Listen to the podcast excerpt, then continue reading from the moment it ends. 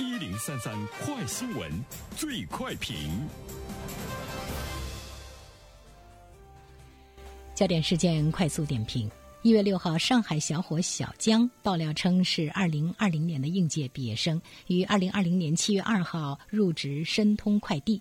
小江由于拒绝九点以后无意义的加班，被告知因试用期不合格被辞退。小江呢向青浦区仲裁委提交了申请。仲裁委裁定申通快递构成违法解除劳动合同行为，依法判决支付赔偿金。对此，申通快递提起了上诉。好，针对这样的一条新闻，来有请我们的评论员袁生。你好，肖萌。嗯。呃，上海青浦区仲裁委的裁定呢，是体现了一种严格的执法哈，因为它依法维护了劳动者的合法权益。劳动法中规定的劳动者的时间绝对呢不是九九六啊，所以呢，呃，申通快递呢是属于违法行为。但是我们看到申通快递呢也提出来了上诉，所以呢我们要看一下最后的结果。我个人呢相信他的上诉应该呢是会失败的，是会败诉的哈，不然的话呢。真的是黑白颠倒，九九六呢就名正言顺的合理了。但是我们需要思考的是，他为什么会这样的去上诉？哈，当然他认为他是对的嘛。呃，当然这也是呢申通快递的一个法律的权利，为自己的无错来进行的这个伸张。第一点呢，这件事情我想说的是，当九九六工作制成为一种文化和社会现象的时候呢，那么它的潜意识的声音就是呢一种合理的存在。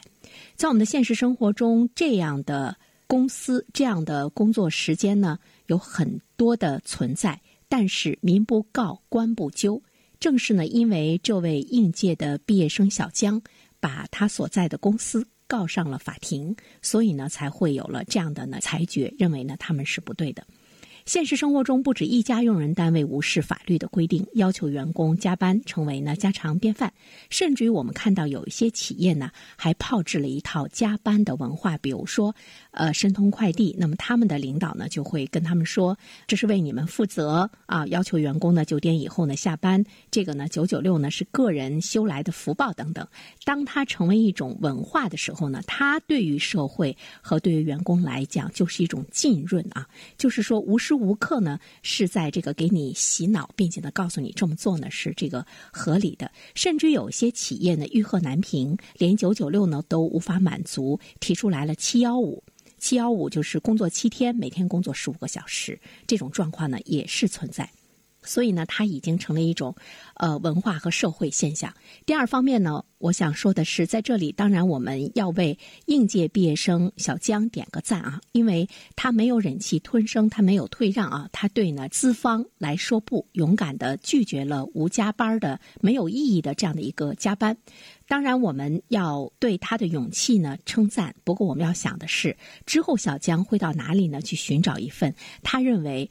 不再加班的这样的一份工作，他有没有出路？这个呢，是我们要对一位伸张了自己合法权益的劳动者，日后他如何更好的生活的一份考虑。尽管我们在鼓励劳动者不妥协、不屈服、依法维权，但是我们要知道，他维权之后他付出的代价，他能不能坚持到底？第三方面，我觉得我们需要思考的是，最近关于资本家的说法呢比较多起来，因为我们看到了，无论是从国家还是老百姓，我们都。感受到了资本的叱咤风云和对市场的垄断，以及呢对员工的压榨。这种压榨呢已经有了生命的代价啊！